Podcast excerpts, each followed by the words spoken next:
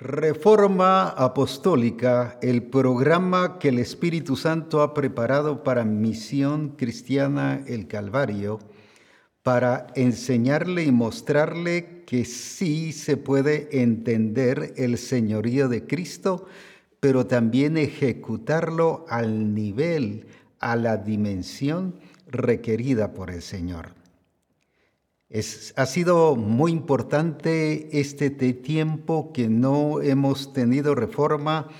El Señor me dijo que en este tiempo estaría usando eh, esta oportunidad para tratar, para hablar, para enseñarle a cada uno individualmente que sí se puede lograr y hacer entender el señorío de Cristo de una manera más amplia. Los testimonios que han llegado han sido muy preciosos, aunque algunos todavía van en el proceso de entender el señorío de Cristo. Y me sorprende mucho, pero en parte, gloria a Dios, que está llegando el momento de ubicarnos en el lugar correcto. Hay personas que me han dicho, después de 40 años de ministerio, he entendido hasta ahora el señorío de Cristo.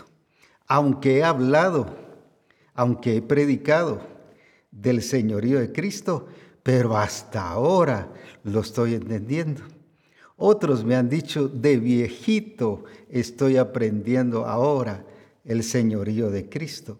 Y otros así que han predicado y han enseñado mucho del señorío de Cristo, sin embargo solo ha sido una predicación.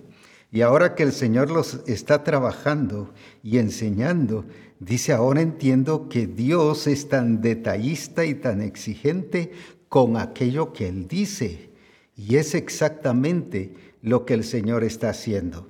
Y algunos, como dije, están todavía en el proceso de entenderlo. Todavía están viendo hacia el pasado y la lucha y la prueba, pero no están viendo a Dios moverse en este tiempo en sus vidas. Pero qué importante es que hoy el Señor nos va a enseñar que Jesucristo es el ejemplo por excelencia. No hay otro ejemplo como Él, un ejemplo exacto, perfecto de la expresión del Padre reconociendo su señorío. Pero también la Escritura nos presenta de alguien que ejecutó, de alguien que vivió y de alguien que expresó el regir de Dios. Es muy conocido y hemos trabajado mucho en relación a él, es el caso de Nehemías. Y él nos va a ilustrar que sí es posible, pero también los principios que aplicó, los principios que hizo, no era solo de que predicar sino que Él enseñó con su acción, con su actitud, pero también con los frutos que fueron notorios, entonces mostró el señorío de Cristo. Y eso nos va a facilitar porque vamos a entender y comprender cómo es que debemos expresarlo de una manera integral. La última vez estuvimos hablando sobre el señorío de Jesucristo que es a nivel integral, que no es solo a nivel de templo, Dios no gobierna solo en la congregación, sino Dios gobierna su creación. Él es rey, Él es Señor. El señorío de Cristo no tiene que ver solo con aquellos que tienen dones ministeriales como apóstol, profeta, evangelista, pastor y maestro. Alguien puede decir, pero yo no soy pastor, pero vimos a un Abraham, a un Isaac, ejecutando y accionando cosas puramente materiales, físicas, como era la agricultura, como era la ganadería, como era tantas cosas, la dirección en relación a su familia, la forma en que administró las cosas que el Señor le decía, todo eso tiene que ver porque está implicada su familia, está implicada sus ganancias, su prosperidad financiera. Entonces vemos que un Abraham que nunca dijo, pero yo no soy pastor, yo no soy profeta, aunque después se le llama profeta. Pero cuando el Señor le empezó a hablar, no le dijo que era profeta y que por profeta era que le hablaba. Él le habló, le habló porque lo había escogido como un instrumento para manifestar su gloria. Pero entonces Abraham entendió el regir de Dios, Isaac también, los ejemplos que hemos visto. Un regir, como dije, que no tiene que ver solo con templo, sino un regir que tiene que ver por ser creados y porque Él es el Dios de la creación. En otras palabras, es un Dios que está rigiendo en todos los lados. Pero la iglesia no lo ha visto desde esa realidad. Y entonces por eso es que el profesional o profesionista, el obrero, el que tiene algún oficio, el empresario, el ministro, el, estoy hablando de, de ministros de Estado, el presidente, el alcalde, no ve la importancia de vivir regido y direccionado por el Espíritu Santo porque no es pastor que él cree que está haciendo una función separada. Pero cuando entendemos que somos iglesia, la iglesia de Jesucristo no es el templo. La iglesia somos los que nos congregamos. Alguien dijo, apóstol Abraham, usted se congrega en la iglesia. No, yo me congrego con los de la iglesia. ¿Por qué? Porque la iglesia no es el templo, sino la iglesia somos usted y yo. Entonces, donde quiera que yo esté, en la familia, en el trabajo, en la empresa, en el negocio, en, en la calle, incluso cuando voy a echar gasolina o voy a hacer algún mandado, alguna compra, yo ahí soy iglesia.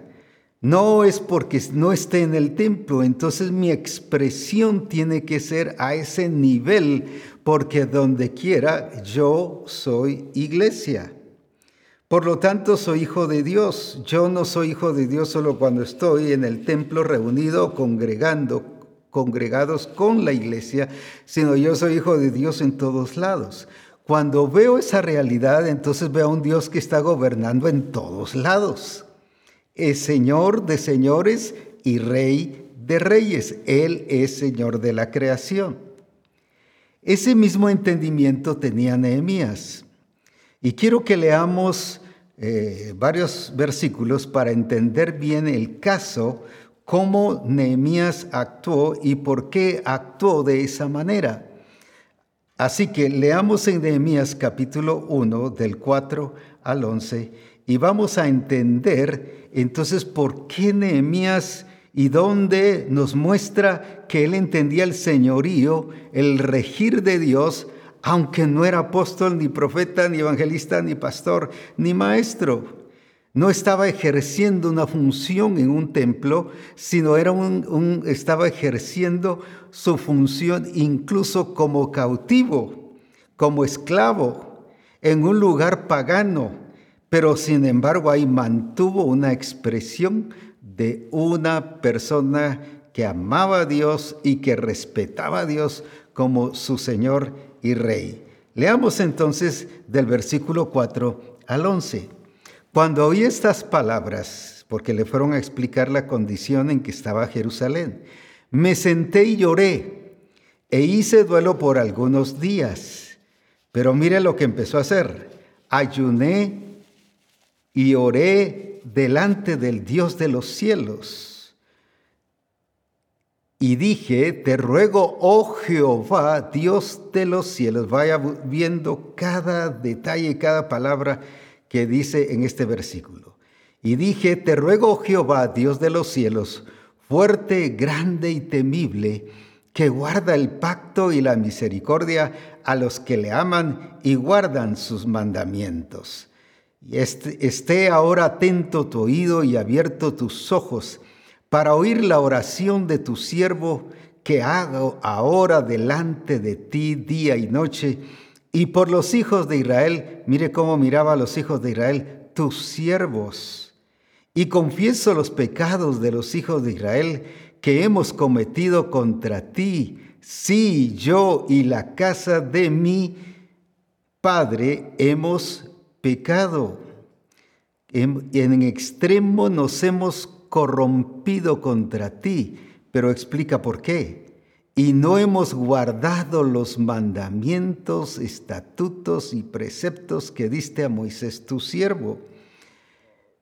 Acuérdate ahora de la palabra que diste a Moisés tu siervo, diciendo, si vosotros pecareis, mire las consecuencias, yo os dispersaré por los pueblos, pero si os volviereis a mí, pero ¿cuál es la condición? Y guardareis mis mandamientos y los pusiereis por obra, aunque vuestra dispersión fuere hasta el extremo de los cielos, de ahí os recogeré y os traeré al lugar que escogí para hacer habitar allí mi nombre. Recuerda, solo como una mención, que estuvimos hablando de la importancia del lugar. Ellos pues son tus siervos. Mire, vuelvo a recalcar cómo miraba él al pueblo de Israel. Y tu pueblo, los cuales redimiste con tu gran poder y con tu mano poderosa. Te ruego, oh Jehová, esté ahora atento tu oído a la oración de tu siervo y a la oración de tus siervos quienes desean reverenciar tu nombre. Concede ahora buen éxito a tu siervo y dale gracia de aquel varón, porque yo servía de copero al rey. Decía que Nehemías es un caso de una persona que entendió muy bien el regir de Dios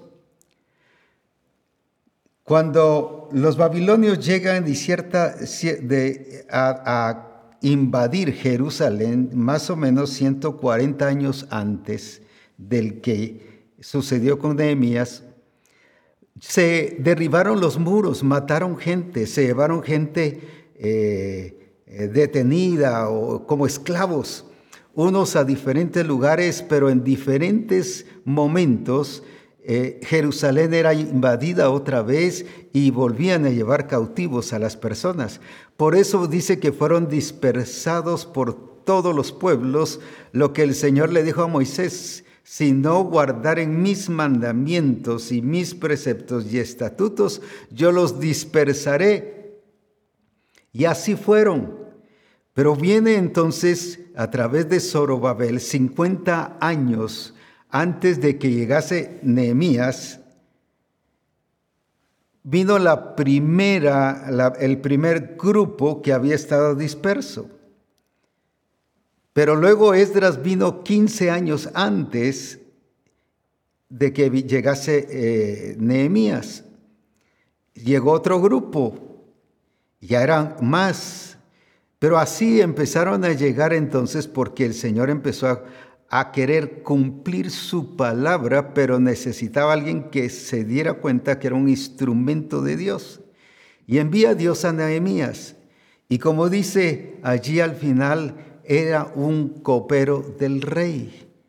Era un copero del rey. Al final del capítulo 1 dice, y yo soy un copero del rey. El copero, te ruego, oh Jehová, esté ahora atento tu oído a la oración de tu siervo y a la oración de tus siervos quienes desean reverenciar tu nombre. Concede ahora buen éxito a tu siervo y dale gracia delante de aquel varón, porque yo servía de copero al rey. Qué importante es ver esto, que Nehemías entendió que tenía una función, era un profesional como copero, porque era muy delicado, tenía bajo su responsabilidad la vida del rey, pero también la vida de él. Él sabía que si algo le daban de comer o de tomar al rey que llevara, voy a decir así, veneno o algo que le dañara o le enfermara, el primero que experimentaría eso era Nehemías. Así que él no era solo su función de ser copero y que había aprendido de cómo servir al rey, sino ahí iba su vida en juego. Pero también, también la gente que llegaba a hablar con el rey era Nehemías el que cuidaba quién ingresaba y quién no. Y Nehemías mantuvo mucho la intención del rey conservó mucho la intención del rey y el cuidado no solo de salud, sino de su vida. Y tenía que seguir todos los protocolos. Por mucho que una persona le visitase al rey muy seguido, no le dijo, ah, entra, ya eres un conocido, así que pasa adelante. No, él tenía que ser muy estricto, responsable, aunque fuera el amigo del rey, él tenía que saber qué llevaba y cómo iba esa persona y si podía acceder al rey o no. Era él el que determinaba quién entraba a hablar con el rey. Ya en el sentido, aunque el rey le hubiese citado, y como dije ya, aunque hubiese llegado varias veces, él tenía que seguir todos los protocolos. Aprendió responsabilidad, aprendió firmeza, disciplina, cuidado.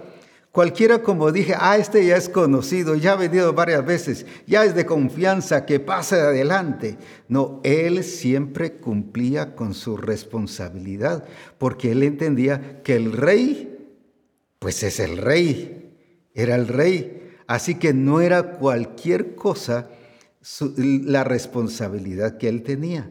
Entonces todo lo aprendió a hacer con mucha excelencia, con mucho cuidado, con mucha responsabilidad y siempre apuntaba a lo mejor, a pesar de ser un esclavo.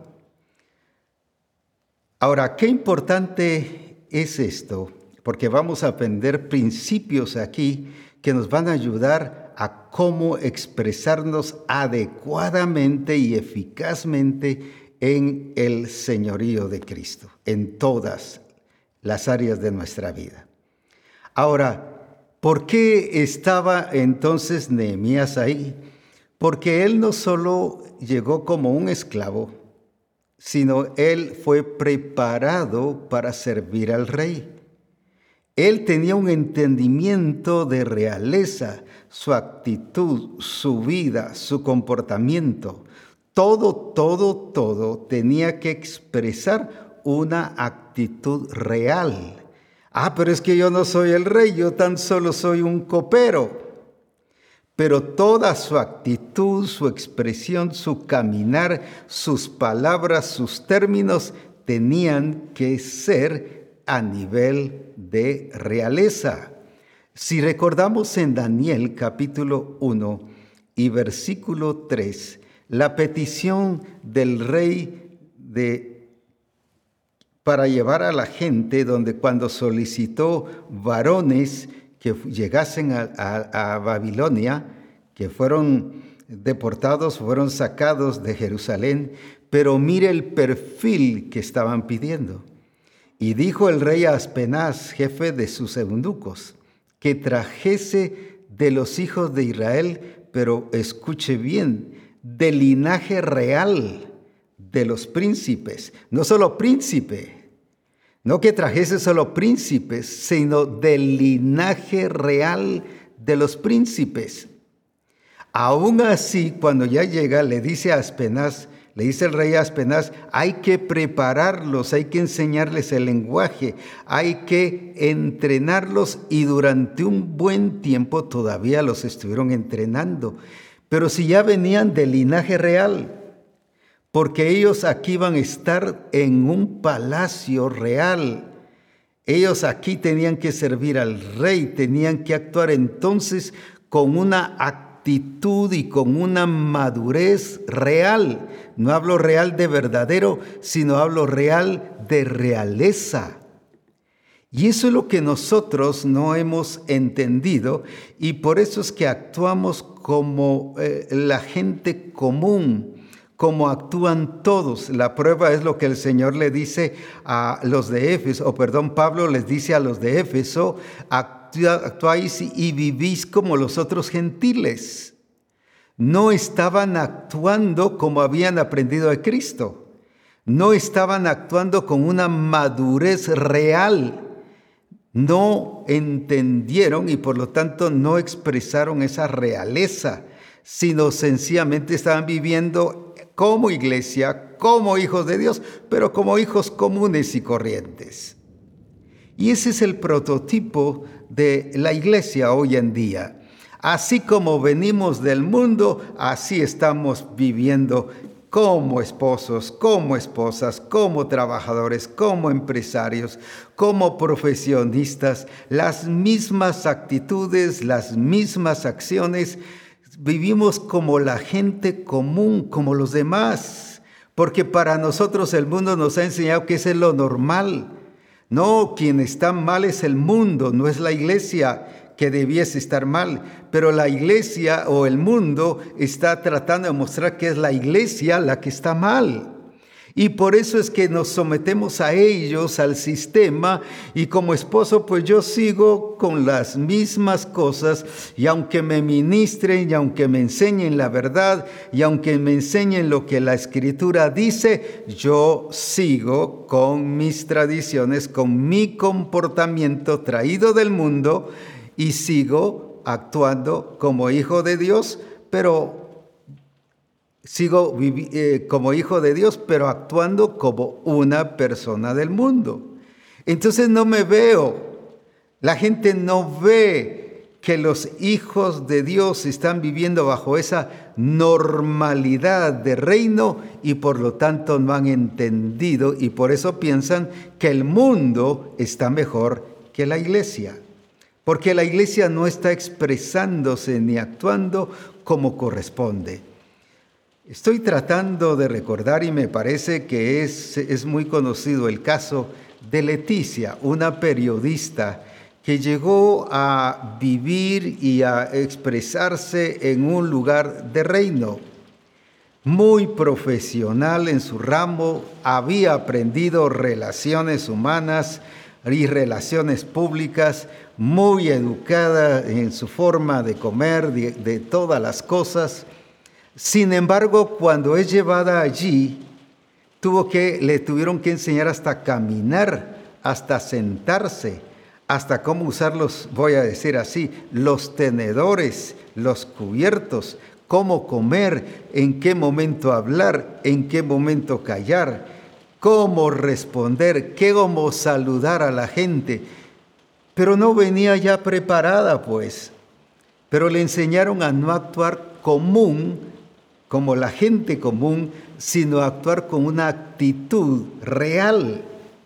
Y esa es la gran diferencia que nosotros hemos tenido, que venimos con lo mismo, mentirosos en el mundo, mentirosos cuando estamos eh, en la congregación, mentirosos como iglesia, en casa, en el trabajo, eh, no avanzamos en el mundo y así tampoco avanzamos en nuestro quehacer diario, no, no maduramos y si maduramos, maduramos al estilo de la gente común, de lo tradicional, maduramos como profesionales, pero no con una vida real.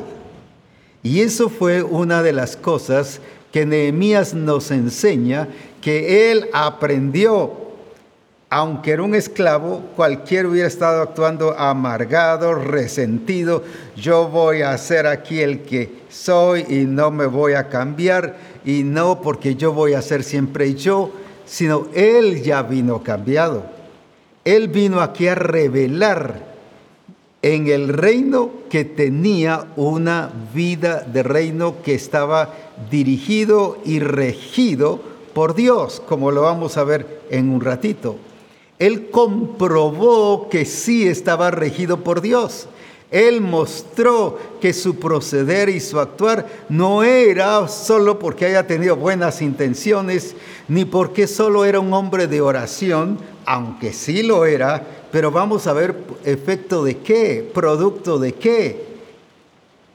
Alguien dirá, pero apóstol, si yo también oro, sí, pero no pasa nada.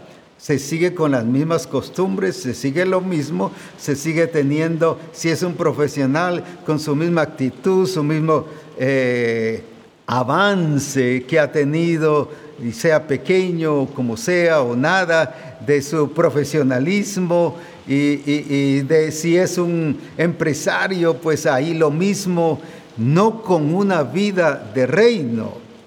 Sin embargo, Nehemías nos enseña que él, él, él, todo lo que hacía, a pesar de que estaba en un reino pagano, Él pudo expresarse y pudo mostrar que Dios es real y que Dios es el rey y que Él rige las naciones para la gloria de su nombre. Alguien puede excusarse y decir, pero es que mire, yo donde trabajo solo gente no cristiana y viera todo lo que dicen, pues para eso te llevó el Señor ahí para influenciar, no para paralizarte, no para detenerte, sino para mostrar la gloria de Dios. Nehemías estaba en un reino pagano, sin embargo allí expresó la gloria de Dios y reveló a un Dios muy grande. Se ganó el respeto, se ganó el cariño y el aprecio, pero ¿por qué? No solo porque tuviera un don de gente, sino porque estaba mostrando la grandeza y la realidad de Dios. Leamos en el versículo 5 y vamos a empezar a ver allí esos detalles que nos dicen y que nos revelan que de veras Él reconocía a Dios como el Señor de los cielos y de la tierra. Allí nos dice entonces, y dije, te ruego, oh Jehová, pero mire cómo lo ve, Dios, te ruego, oh Jehová, Dios de los cielos. ¿Qué está diciendo con esto? Él gobierna, Él señorea, Él es el soberano, pero también revela su carácter fuerte, grande y temible, que guarda el pacto, está mostrando su santidad y la misericordia a los que le aman y guardan sus mandamientos. Oh, qué tremendo. ¿Qué está revelando aquí? Él está revelando que primero reconocía a Dios. ¿Por qué orar y de qué sirve orar? si no se está reconociendo a Jesucristo como el Señor de nuestra vida. Sin embargo, como Nehemías reconocía el regir de Dios, y dice Dios de los cielos, pero también el Dios que guarda su pacto, el Dios que es fiel y verdadero, el fuerte, el valiente, está expresando el carácter de Dios, lo que Él es, que señorea, que gobierna, que es soberano lo encontramos lo mismo con David ahí en el Salmo 103 y versículo 19. Y esto lo hacía aunque no había leído Nehemías este pasaje, sin embargo, con ese entendimiento lo hacía. Y David era otro que él entendía el regir de Dios. Pero mire qué nos dice él.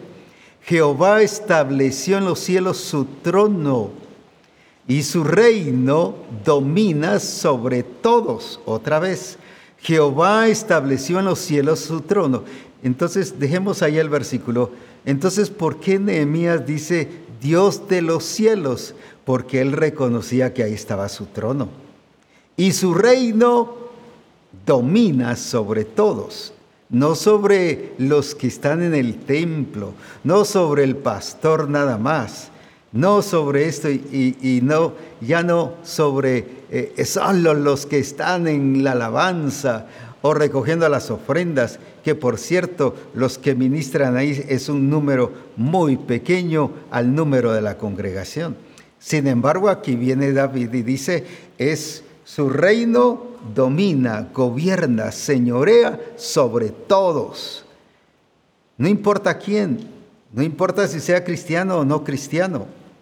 No importa si es hijo de Dios o no es hijo de Dios, Dios no señorea solo sobre los hijos de Dios. Solo lo menciono. Cuando dice del faraón, yo crié al faraón para gloria mía, dice en Romanos 9.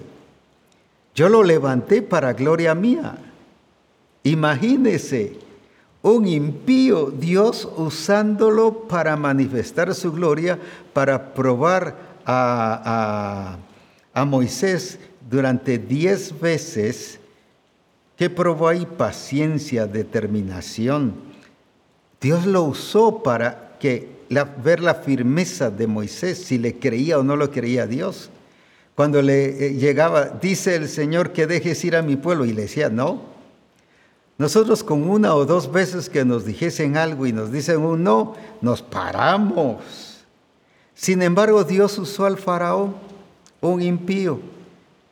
Y vemos cómo Dios le habla incluso a gente impía. Y como dijese un pastor una vez, a mí no me ha hablado de esa manera, para más a un inconverso sí. Y, y estuvimos, eh, estuvo relatando, por ejemplo, el caso allá de Cornelio.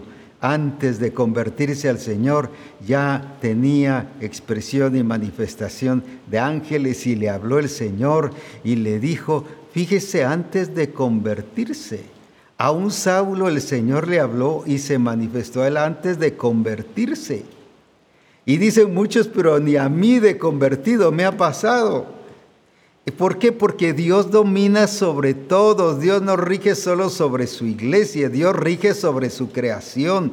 Él es Señor de señores y Él es Señor del cielo y de la tierra. Y por eso cuando dijo Nehemías, Dios de los cielos, está diciendo es que tu trono está ahí. ¿Qué estaba reconociendo? Soberanía, gobierno, regir. Pero ya en el capítulo 2 nos está hablando ya de qué es lo que Él les está expresando a estas personas.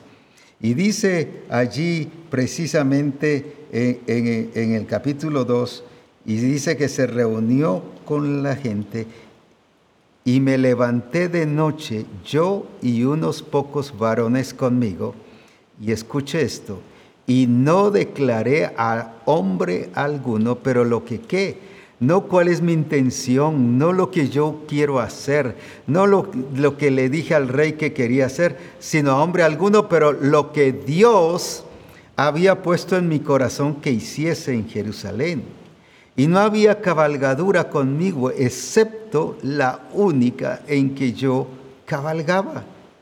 Era desesperante la situación, yo creo que nosotros nos hubiésemos regresado. Un descuido total, un acomodamiento exagerado, una vida totalmente de, ruina, vivían, dice que ni la cabalgadura podía pasar. Pero lo que quiero resaltar es esto, cuando él dice, y no declaré lo que Dios había puesto en mi corazón. Aquí vengo a hacer lo que yo quiero, lo que yo puedo, vengo a ver qué podemos hacer, vengo a, hacer eh, eh, y creo que todos lo vamos a lograr. Saque al campeón que tiene adentro, saque aquí, saque allá. Él no vino con eso. Él después les reveló, les mostró lo que Dios sí había puesto en su corazón. Lo que estoy mostrando con esto es que Nehemías sí estaba regido por Dios. ¿Cuántas cosas nosotros hacemos por pura emoción o yo siento o me parece o me gusta o creo que así deben hacer las cosas él dijo lo que Dios me ha dicho. Y qué importante es esto. Ahora, ¿por qué el pueblo pecó? ¿Por qué el pueblo cayó y por qué fueron eh, llevados cautivos? Uno, porque Dios ya había dicho que si pecaran y si no guardaban sus preceptos y sus mandamientos, y si volvemos a esos versículos siguientes ahí de Nehemías, donde ya él pide perdón y él relata el caso y por qué era que habían eh, pecado. Cualquiera solo dice, perdóname mis pecados, Señor, mira, Señor, y solo ve el pecado como pecado, pero no qué es lo que ocasionó el pecado. Es que dejaron sus estatutos, dejaron sus mandamientos, dejaron de guardar todo aquello en extremo nos hemos corrompido contra ti y no hemos guardado. ¿Eso qué significa? Que no habían sido regidos, no habían entendido que estaban bajo una autoridad suprema. Ah, los mandamientos, estatutos y, y preceptos que diste a Moisés tu siervo. Entonces, ¿por qué pecaron? Pecaron porque no reconocían la soberanía ni reconocieron que estaban regidos por Dios. No por ser el pueblo de Dios, sino porque Dios gobierna todo. Él es Señor de toda su creación. Él usa las circunstancias para hablarte. Él usa incluso a los mismos hermanos para hablarte, como en el caso de, Cristo con Pedro. Lo usó para probarlo y para que Cristo pusiera las cosas en su lugar y pusiera a Pedro en su lugar para enseñarnos a nosotros a tener cuidado, a ser cuidadosos. El rey puede ser nuestro amigo, Dios puede ser nuestro amigo, pero a veces lo tratamos como nuestro camarada y ya le perdemos respeto, le perdemos honra. El rey es el rey, el Señor es el Señor, y aunque sea nuestro amigo, así debemos de verlo. Él tenía mucho contacto. Nehemías oró cuando se enteró de la situación. Ayunó. Era un hombre de oración. Incluso Nehemías el libro de Nehemías es un libro que nos habla mucho de la oración. Principia hablando de la oración y el último, los últimos versículos todavía está hablando de la oración. Ahora, ¿por qué Nehemías era un hombre de oración? No era un hombre de oración y que por eso reconocía el señorío de Jesucristo. No, era a la inversa porque reconocía el señorío de Jesucristo, era que él era un hombre de oración, pero no un hombre de oración de templo o de horario fijo. Vemos que oraba en cualquier circunstancia, oraba en la calle, incluso cuando el rey le dijo, ¿por qué estás, está triste tu corazón? Es que estás enfermo, ¿qué pasó? ¿Qué es lo que quieres? Él oró, oró cuando llegó a Jerusalén, Oyó, oró cuando supo la situación en que estaba su pueblo. Oró cada vez y tenía una comunicación permanente. Y, y, me llama la atención cuando estuvo delante del rey y dice, y oré. Cuando el rey le hizo la pregunta de qué quería, y oré. No se puso a hacer el drama de levantar sus manos y ponerse y, levantar su voz y gritar, oh Dios santo, tú sabes que aquí está tu siervo y ahora está delante del rey y el rey está preguntándome qué hacer, dime qué hacer. No, él oró internamente, al punto que el rey no se dio cuenta de eso porque no le dijo, ¿y por qué estás orando? Pero él mantenía una conexión constante pero ¿por qué oraba para pedirle dirección al Señor? ¿Y por qué le pedía dirección? ¿Por qué pedirle dirección al Señor qué hacer si alguien no reconoce el señorío de Cristo? Es por gusto. Hay gente que dice, Padre, guíame qué hacer, dime qué hacer. Y el Señor le dice, no necesariamente por una voz o por circunstancias, sino le dice qué hacer a veces por, por eh, la necesidad o alguna otra ocasión, porque Dios usa al que quiere. Dios no solo usa al pastor, Dios usó aquí a un pagano, no es el pastor, para darle y para hablarle de qué necesitaba y que le llevó a que le pidiera a Dios. Con su pregunta lo llevó a orar. Él no estuvo haciendo, como dije, dramas de oración y tampoco se puso de rodillas, Padre, para que el rey mirara que estaba orando.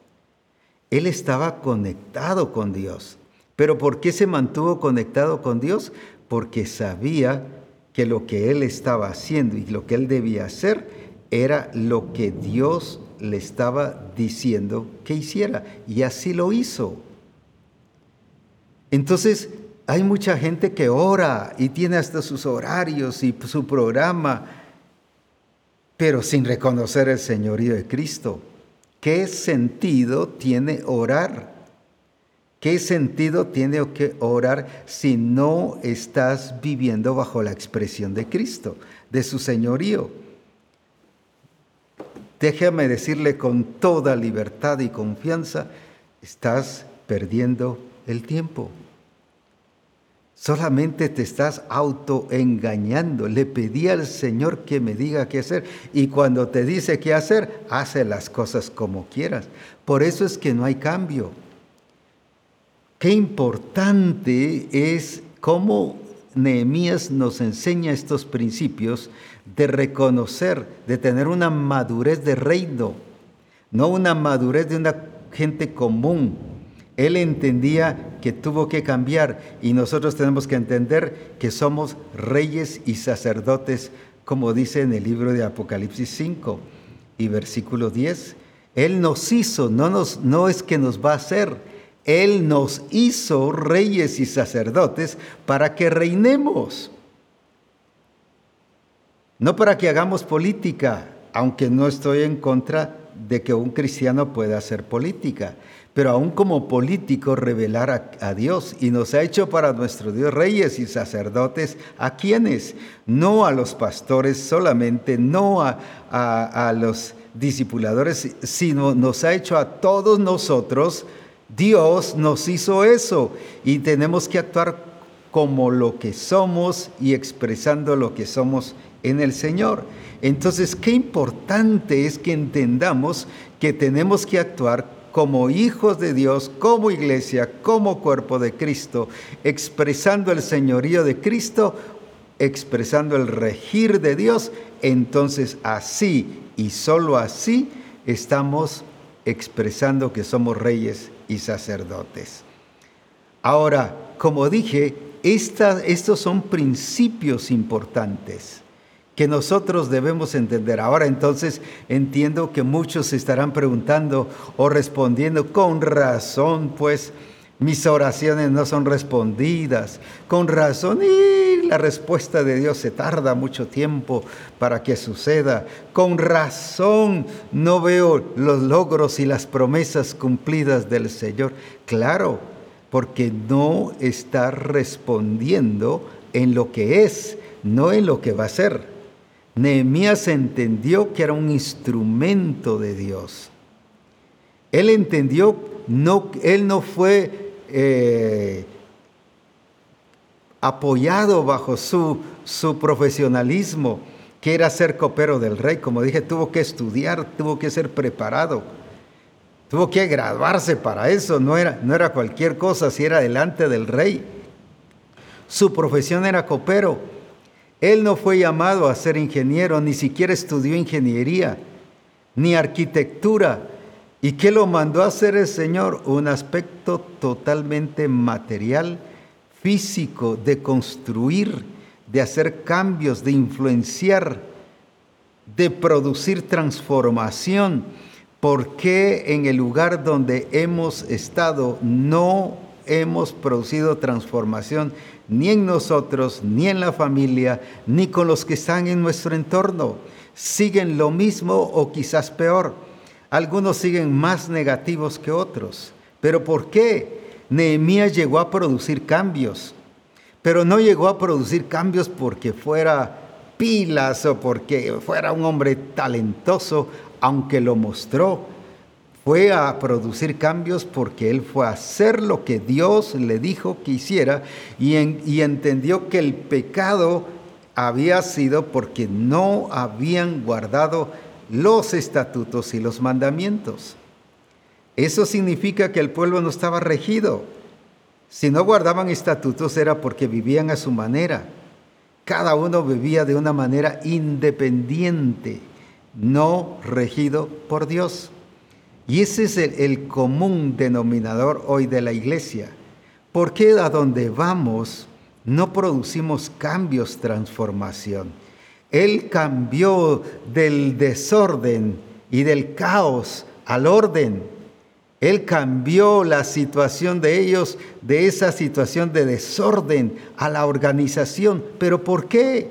Si él no estudió ingeniería, Cualquiera podría decir, mire, apóstol, es que, es que a donde yo voy es a cumplir lo que yo estudié, lo que yo fui preparado, pero el Señor me está diciendo que haga alguna cosa en la cual yo no estoy preparado para eso. Nehemías no estaba preparado para eso, pero fue preparado en hacer exactamente lo que Dios le dijo que hiciera. Allí esa fue su preparación. Al seguir las reglas, al seguir los mandamientos, al seguir lo que el Señor le decía que hiciera, él se concretaba a hacerlo y dio resultado. Ah, pero es que yo soy incapaz. Mire, yo fui preparado en otra cosa, pero no en esto.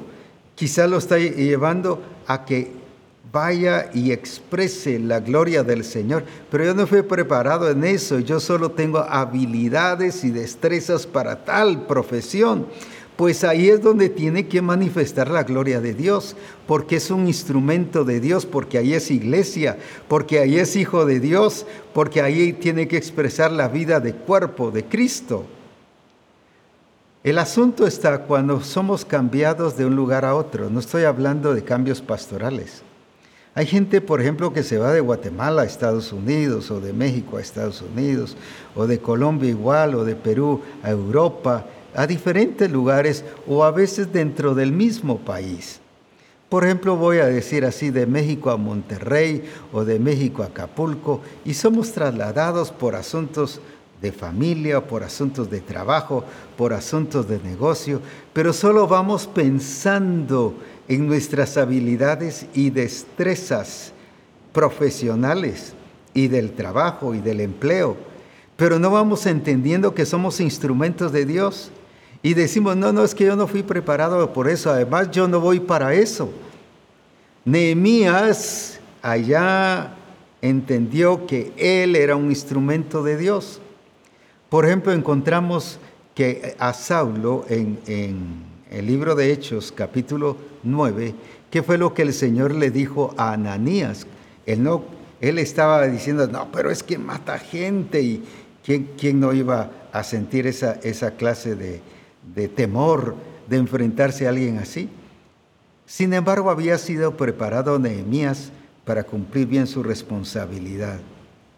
Yo entiendo que el pastor de Damasco, porque él era de la iglesia de Damasco, él no venía de Jerusalén, ese pastor de Damasco le enseñó entender señorío, le enseñó reconocer que es regir de Dios y cuando Dios dice algo hay que hacerlo así como Dios dice. Generalmente hablamos de Jerusalén y de Antioquía y de otras iglesias, pero de Damasco no y pareciera que ahí lo tuviésemos escondido. Pero ¿por qué Ananías era un discípulo a ese nivel? Porque su pastor lo entrenó para y le enseñó señorío de Cristo. Entonces por eso él fue a hacer lo que Cristo le dijo en su manifestación que fuera a hacer. Y fue a hacerlo tal como el Señor le dijo. Mire qué importante. Y por eso fue efectivo. No estaba preparado para ese nivel de gente, pero sí estaba preparado en el señorío de Cristo y al entender lo que Dios decía, lo hizo y dio y usted dirá, pero ¿cómo es que yo no, yo no soy para eso? Yo no fui entrenado para eso. Yo no fui entrenado para influenciar a la gente. Yo, fui, yo vine aquí a trabajar, yo vine aquí por necesidad. Yo vine aquí porque me hablaron de que aquí, en este lugar, sí, sí había prosperidad. No importa la razón por la cual usted se fue o ha sido trasladado, usted allí tiene que influir porque es hijo de Dios, porque tiene que hacer lo que Dios le dijo. ¿Por qué? Porque Dios reina sobre todos. Y Dios reina en todo lugar. Si usted se trasladó, por ejemplo, como dije, de México a Monterrey, allí el Señor reina. Ahí el Señor está reinando. Entonces exprésese como tal y revele a Cristo, influencie. No es que vaya a hacer culto en el trabajo y que, eh, diga a los compañeros de trabajo, muchachos, dejen de trabajar, vamos a orar porque aquí yo soy hijo de Dios. No, no es hacer imprudencias, pero sí con su ejemplo, con su testimonio, como lo hizo Nehemías ante el rey, siendo copero, no siendo pastor, no siendo apóstol, no siendo profeta, pero es que yo no soy pastor. Pero ahí tiene su responsabilidad de revelar a Cristo. ¿Por qué? ¿Cómo? Entendiendo el señorío de Cristo, guardando sus mandamientos, siguiendo el orden establecido por Dios, los procesos establecidos por Dios. Él los dice. A la gente alguien dijo en cierta ocasión que a los latinos no nos gusta eh, los procesos, no nos gustan las reglas, sino nos gustan solo los resultados. Y es cierto, ¿por qué no cuando compramos algo, un televisor o lo que sea, lo primero es que vemos el orden del manual? No nos gusta y pa, pa, pa, lo conectamos y ya estuvo. Y no sabemos los beneficios y el alcance que tiene, hasta dónde puede llegar. Igual nos pasa con un, eh, con un teléfono celular. Hay quienes solo lo usamos solo como de uso común, pero no profundizamos y otros qué bien se meten. Y uno le pregunta, ¿cómo sabe eso? Pues leí el manual. No nos gustan las reglas cuando las reglas son lo que nos dice qué hacer, aunque no hayamos sido preparados para eso. Nos da el conocimiento. Y, y Nehemías no era arquitecto, ni era ingeniero, ni era militar, pero él llegó a preparar y a organizar. Él no, era, él no se graduó de administración de empresas. Él no se graduó de, de cómo organizar a la gente, cómo dirigirlas. Y eso fue hacer. Pero todo lo hizo basado en lo que Dios le dijo que debía hacer. Y ahí está el logro, el éxito que, que tuvo Nehemías no era porque fuese experto o habilidoso o talentoso en lo que fue a hacer, porque ya dijimos, y él mismo resalta, yo soy copero del rey. Y no llegó actuando diciendo aquí yo, mire, vengo del palacio real, ni de su función, ni de su ubicación allá. Él fue a decirle lo que Dios le dijo que debían de hacer. ¿Y cómo organizó a la gente? Y sabe qué es lo tremendo, que la escritura dice que todo eso lo logró en 52 días. Lo logró en 52 días. Y uno dice, pero ¿cómo? Le preguntaba a algunos ingenieros y arquitectos que si eso podía eh, eh, ser el tiempo y dice, no, no, no. Todo lo que fue a hacer este hombre allí, dice, eso no.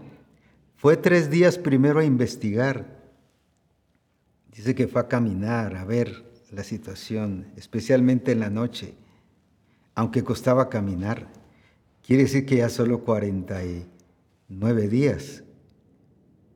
Pero de ahí dice, los preparó y los llevó también a que hicieran cosas que ellos no sabían, porque sacerdotes colocando puertas, trabajando en carpintería, imagínense.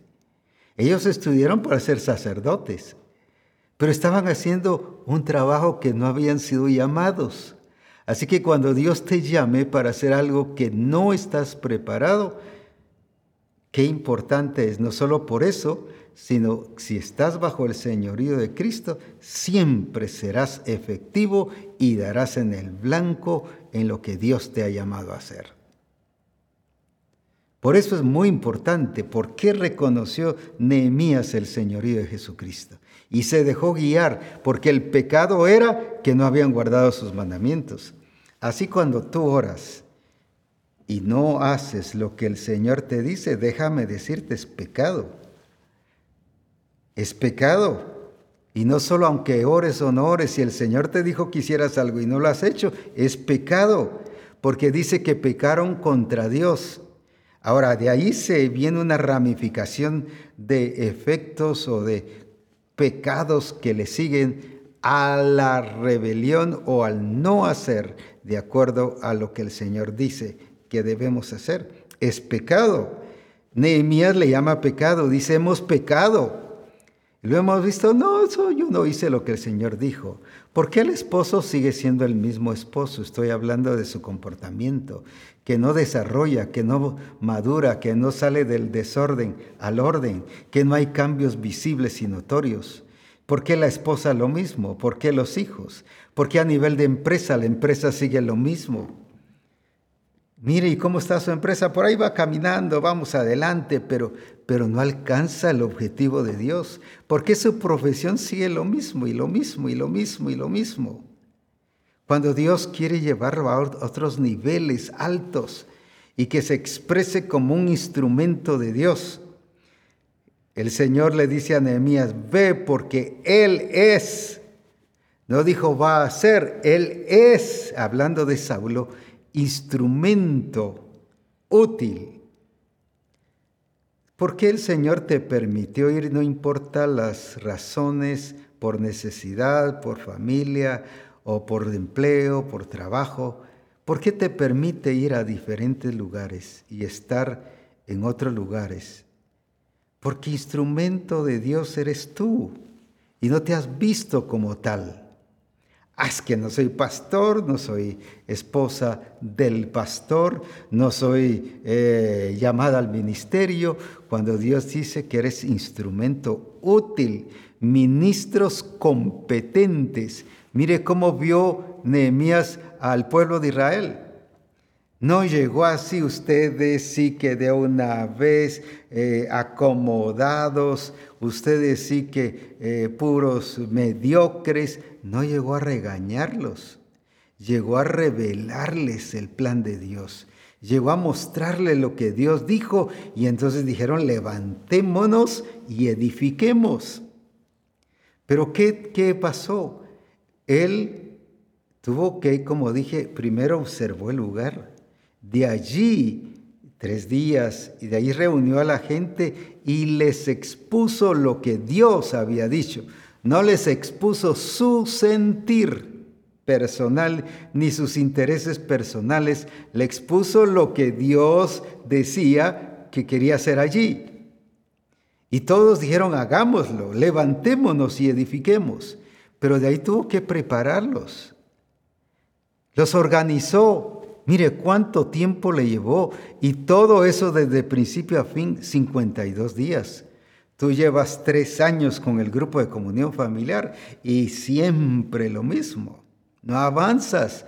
Tú, tú, llevas 10, 15 años con la iglesia que el Señor te ha dado y sigues lo mismo, el mismo número de personas o quizás menos.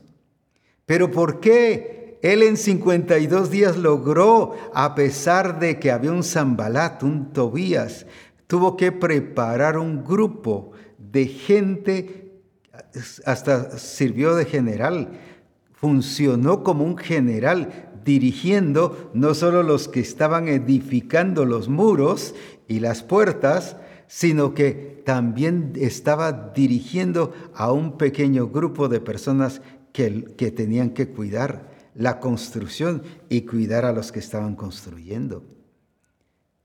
Pero también cuidarse de las acechanzas de un Zambalat y Tobías que quisieron bajarlo. Ven, vamos a platicar, ven, baja de allí. ¿Y cuántas circunstancias te bajan? ¿Cuántas luchas te bajan? ¿Cuántas personas te han bajado de lo que Dios te ha llamado a hacer? Y estás viviendo bajo ese nivel bajo y no avanzas y ahí te quedaste estancado. Te quedaste estancado como familia, como esposo, como esposa, como profesionista, te quedaste estancado como empresario, no avanzas. Quizás superas un poco en tu profesionalismo, pero en el ser instrumento de Dios y en el expresar la gloria de Dios en el lugar donde Él te tiene. A veces el Señor de una, eh, eh, está, la gente que vive en una ciudad y la cambia de una zona a otra, ahí mismo en la misma ciudad. ¿Y por qué se vino aquí? Pues porque aquí está más cómodo, más bonito mejor. Pero ¿qué estás influenciando ahí con tus vecinos? ¿Qué les estás mostrando? ¿Será que estás ah, siendo útil y un instrumento útil para ir cambiando la cultura de la gente? Y no porque te impongas y digas, aquí viene el que va a cambiar esta comunidad, sino con tu testimonio, con tu ejemplo, con tu expresión, viviendo como rey para reinar. No que aquí yo soy el que mando porque Dios me hizo rey, no es de expresarlo. Somos reyes y sacerdotes. ¿Será que eso estamos haciendo y la gente en nuestro lugar está viendo, en nuestra vecindad está viendo eso? ¿Qué influencia estamos teniendo? Sin embargo, él se organizó, pero mire, en 52 días lo logró. Te pregunto, ¿cómo va tu negocio? prosperando. Sí, pero ya vamos luchando, ya tres años, ya apenas estamos levantando vuelo. ¿Cómo está tu familia? Ahí mire, luchando, al fin, bueno, como todo es normal, viviendo como gente común. No, cuando ya tu familia debiese tener cambios. Y cuando hablo de tu familia estoy hablando de ti y de todos los que componen tu, tu núcleo familiar. Ya debemos de ser diferentes. Nehemías si algo tenía era que era radical, firme, entendido, sobrio, honesto, responsable, le gustaba la excelencia, pero no porque él fuera un hombre que anhelara ser excelente, sino porque entendía que en el señorío de Cristo y en el regir de Dios todo es excelente porque se está sirviendo al Rey de Reyes y Señor de señores, no en una función necesariamente de dones ministeriales, sino como dije, vino a ser Él una función material, física, construir, edificar, organizar un grupo de, su de un ejército para que los protegiera. Y dice la escritura, como ya leímos en otros programas de reforma y dijimos, dice que no quedó ningún portillo abierto. Cuidadoso. No era termine y después ya de terminar y de haber puesto las puertas y todo lo demás, después vamos a ver qué arreglo hacemos y qué componemos. Todo lo iban haciendo exacto. ¿Y cuánta gente dice, no, después vamos a ver los errores y ven los errores, aquí quedó abierto, hay que rellenarlo, aquí este otro lado quedó abierto. Todo iba bien. Los preparó bien, pero ¿cuánto tiempo se llevó? 52 días. No es que el número 52 sea mágico, pero sí muy importante para ver por qué, por qué razón lo hizo en 52 días. Todo lo que hizo. Y cualquiera no lo puede lograr en lo que prepara la gente, que seminarios, y damos conferencias, y damos que aquí, y pasamos tres, cuatro meses enseñándole a la gente, y mire cuánta cosa, sin embargo, él dio en el blanco. ¿Pero por qué? Porque él vio que la mano de Dios estaba en él y sobre él. Cuando tú actúas bajo el señorío de Dios, Dios está interviniendo en todas las cosas y haces que las cosas resulten en su tiempo, no en tu tiempo. Nosotros por eso pensábamos poner un negocio, sí, pero a los cuatro o cinco años se levanta abuelo y, eso te enseñan. Y suena bonito y suena así razonable, lógico, pero en el reino de Dios no es el tiempo el que vale, es si estás haciendo como el Señor dice, entonces aprovechas el tiempo. Sientes que todo se está haciendo en un tiempo reducido, sorprendente. ¿Cómo lo logró hacer en tan corto tiempo? Sí, porque nosotros hemos tenido 52 días y no hemos logrado los alcances que tuvo Nehemías? Y como dije, no porque se haya preparado para eso. Él entendía que al obedecer a Dios, guardar sus estatutos, era estar bajo el regir de Dios y que eso aún tenía que ver con el tiempo. La pregunta entonces, ¿por qué te tardas en ver los logros? ¿Por qué te tardas? Llevas meses, llevas años tratando de ver la promesa cumplida, pero ¿por qué? porque sigues haciendo lo que tú quieres y como tú lo quieres, y eso se llama pecado. Pecado está en aquel que sabe hacer lo bueno y no lo hace. Si Dios te dice que hagas algo, Él lo va a hacer. Sí, pero viene la lógica, pero abrir una obra nos lleva aquí años y poco a poco y poco a poco vamos a ir alcanzando y mire, vamos a ir paso a paso. No, Nehemías no iba paso a paso, Nehemías iba según lo que el Señor le estaba indicando que debiese hacer. Por eso es que lo que el Señor quiere es que nosotros le veamos a Él como el Señor de nuestra vida, porque lo que pensamos que se va a llevar años y años y años, uh, pero hacer crecer la iglesia. Mire, llevo 20, 30 años y apenas tenemos 200, 300 hermanos. Ya imagínese para llegar a los 10 mil, para llegar a los 20 mil, para llegar a los... Uh, necesitamos, eso otra generación lo va a lograr. No, Él nos hace ver que si nos sometemos a Él y hacemos las cosas, no es que eh, lo hagamos arrebatado, sino que Él nos hace dar fruto en su tiempo, dice la Escritura, y su hoja no cae. Incluso en Apocalipsis dice que hay árboles que darán, hablando de la iglesia victoriosa, dice, y dan gran fruto cada mes, cada mes. Y uno dice, no, en la lógica no se puede, eso es imposible. Todo es así. Esto, si es la milpa, se tarda tres meses en algunos lugares, seis meses, y empezamos a pensar bajo el sistema, pero ya en el Señor las cosas son diferentes. No es que el tiempo se acorta, sino se aprovecha. Y ese era el problema de la iglesia de Éfeso. Dice que el Señor Pablo les dijo, aprovechando bien el tiempo desperdiciaron tiempo, gastaron tiempo, se llevaron mucho tiempo para ver los logros. Pero aquí 52 días, ¿cómo logró todo eso? Por un hombre que estuvo bajo el regir de Dios. Y él mismo dice allí, ¿por qué perdieron tanto tiempo, 140 años de estar cautivos y de estar dispersos? y de vivir todos mediocres en una situación que dice que ni la cabalgadura podía pasar.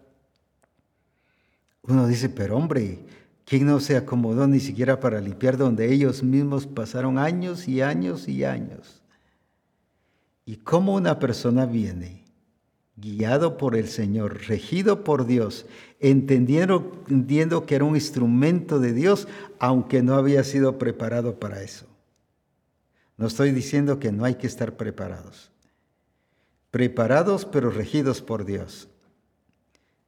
Entonces vas a ser útil donde quiera que estés. Sea aquí en Guatemala, en México, en Estados Unidos, Colombia, Europa, Centroamérica, América del Sur y donde quiera que estemos. Porque Él reina y domina en todos los lugares. ¿Por qué? Porque es el Rey de Reyes. No es un reino de templo, no es un reino de iglesia, es un reino de creación. Él es el rey de la creación. Entonces, donde tú estés, ahí Él está reinando. Pero ¿por qué no te estás expresando como tal? ¿No estás viendo que el llevarte a un lugar es con un propósito y es el de expresar su gloria, es el de manifestar la obra de Dios, aunque te ha llevado por tu trabajo, por tu familia, como dije, y otras necesidades. Allí tenemos que influenciar, allí tenemos que producir cambios. ¿Pero por qué? Cuando entendamos que somos instrumentos de Dios y estemos bajo el señorío de Cristo. ¿Y por qué, como dije, era un hombre de oración? No porque tuviese un hábito de oración, sino porque era de oración, porque él sabía que al estar bajo el señorío de Cristo necesitaba entender la intención del Padre, pero también entender el plan y el diseño del Padre. No fue llevado para, para solo ver la situación, no fue llevado solo para ver la crisis, fue llevado para producir cambios.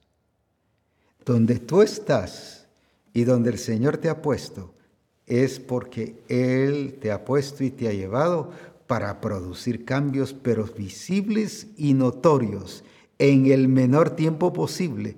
No porque se hagan las cosas arrebatadas, sino se hacen como Él dice, como Él quiere, como es el plan del Señor y como es el propósito del Señor. Solo así se van a hacer las cosas con excelencia con una madurez de realeza, con una madurez real, que te comportes en lo que eres. Tú no eres gente común, tú no eres de, lo tradicional, de la gente como los demás.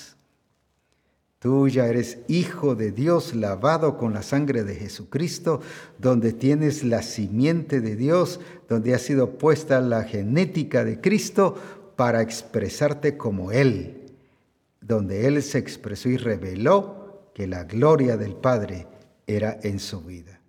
Nehemías también lo hizo, pero nos enseña que se basó bajo principios, no bajo un sistema, no trató de implantar un sistema, ni de fortalecer un sistema humano, ni de irlos a, consentir, sí, ustedes son los pobrecitos, y es cierto, miren, eh, les está pasando cosas difíciles. No los llevó a sentirse víctimas, sino los llevó a que se vieran como lo que ellos lo estaban viendo, siervos de Dios.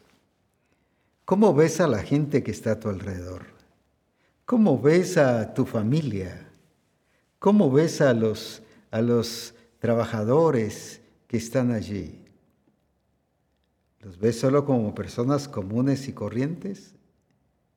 El Señor vio a Saulo aún antes de que él se entregase al Señor, lo vio como un instrumento útil.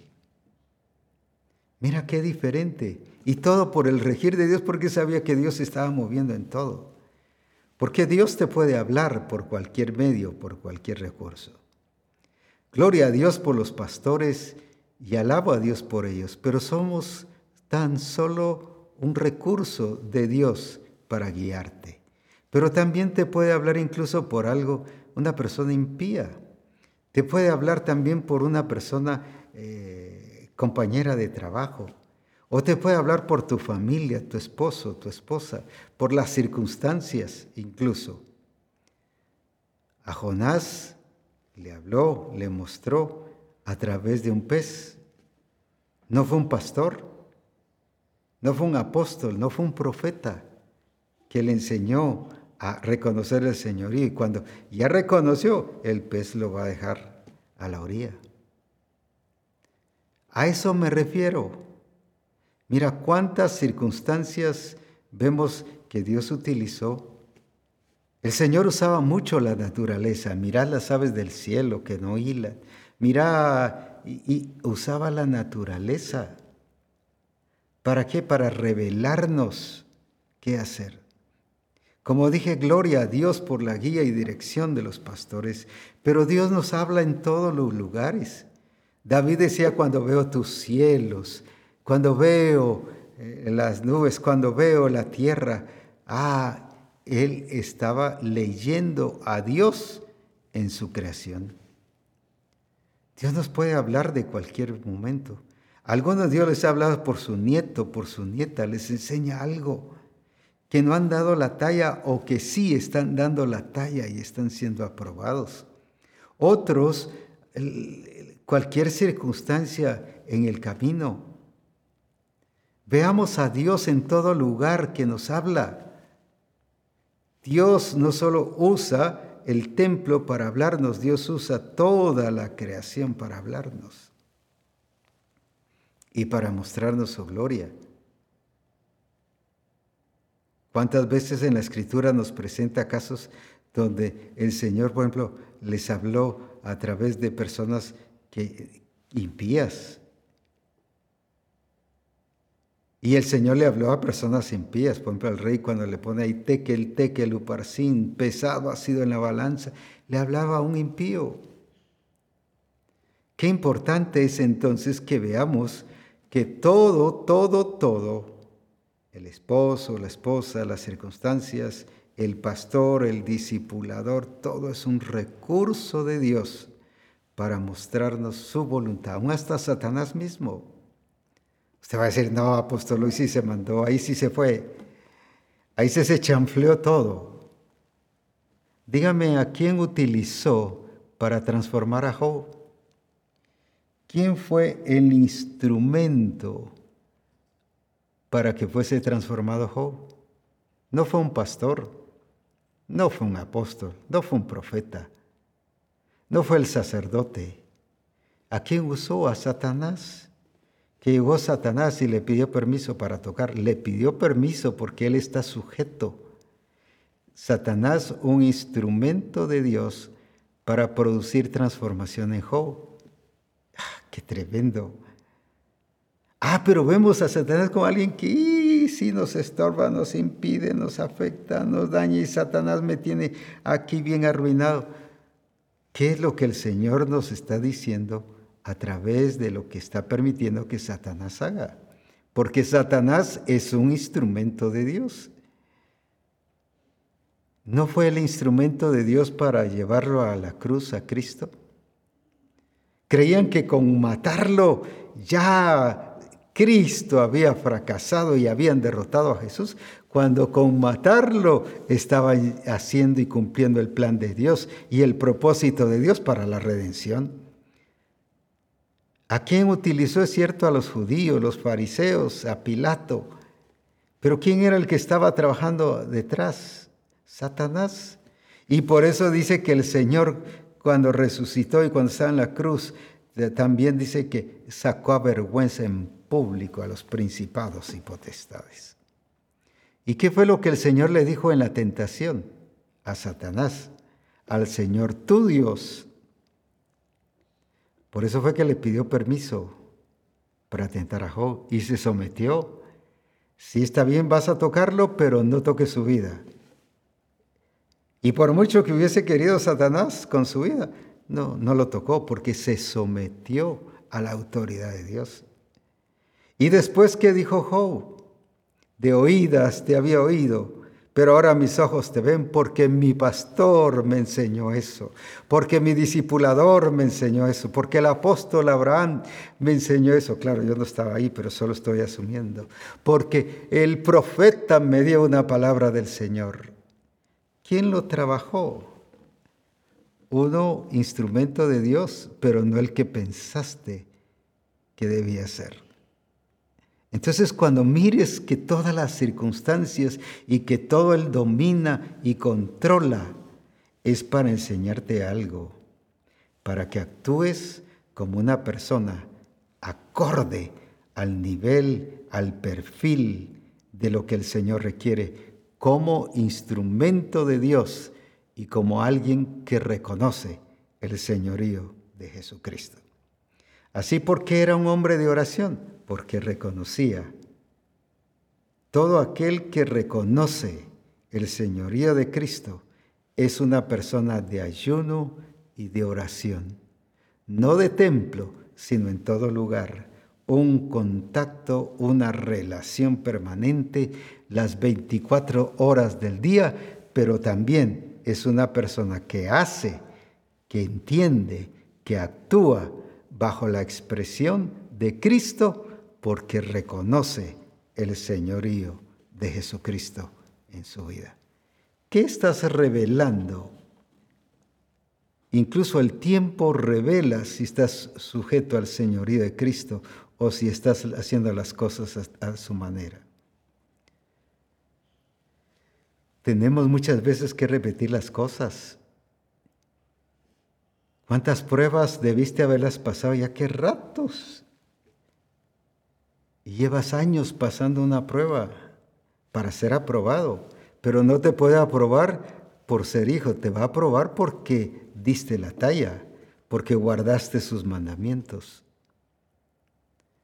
Ya hubieras reducido el tiempo y aprovechado el tiempo. Así que, ¿cuántas cosas llevas tarde y vas atrasado por la falta de señorío de Jesucristo? ¿Qué nos enseña entonces Nehemías? Un hombre bajo autoridad de Dios.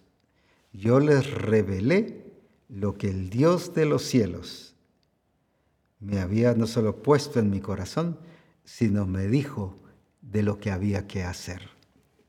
¿Cómo estás actuando tú? ¿Qué estás haciendo en el lugar donde estás? Sí, prosperando en tu trabajo, avanzando. Gloria a Dios por eso, pero eso no es todo. ¿Estás influenciando en tu comunidad? ¿Estás siendo útil? ¿Estás bendiciendo a los demás y estás produciendo cambios en la cultura de tu vecindad? ¿O son ellos los que están influenciando tu vida? Es el tiempo que te levantes, como dijo Nehemías. Levantémonos y edifiquemos, pero acorde a la soberanía de Dios, a lo que Él dice, a los mandamientos y estatutos que Él nos ha dado. Solo así daremos en el blanco y lograremos la perfección, el logro y el alcance de todo aquello que el Señor nos ha llamado a hacer. Que Dios te bendiga y que juntos nos sometamos al señorío de Cristo y que no permitamos que nada nos distraiga y que ese ejemplo de Cristo, de Nehemías y de otros que hemos visto en otros días, actuemos bajo esos principios y que no asumamos que estamos bajo su señorío si no estamos haciendo las cosas como Él quiere. Eso se llama pecado, así lo calificó Dios y Nehemías también. Adelante, bendiciones y preparémonos también para nuestro gran congreso, que es en agosto, un congreso que lleva el nombre o el título de El perfil de la iglesia. Qué importante es, aquí estarás viendo las fechas en las cuales estaremos eh, teniendo esta actividad y agradecemos a aquellos hermanos que desde ya están enviando sus siembras. Gracias por estar enviando sus siembras anticipadas, porque eso nos permite planificarnos y ver qué podemos hacer y qué mejoras hacer, sea de equipo o de diferentes cosas aquí para el Congreso. Así que a prepararnos y a ir listos, gozando de esa bendición de Dios en todas las cosas. Que Dios les bendiga.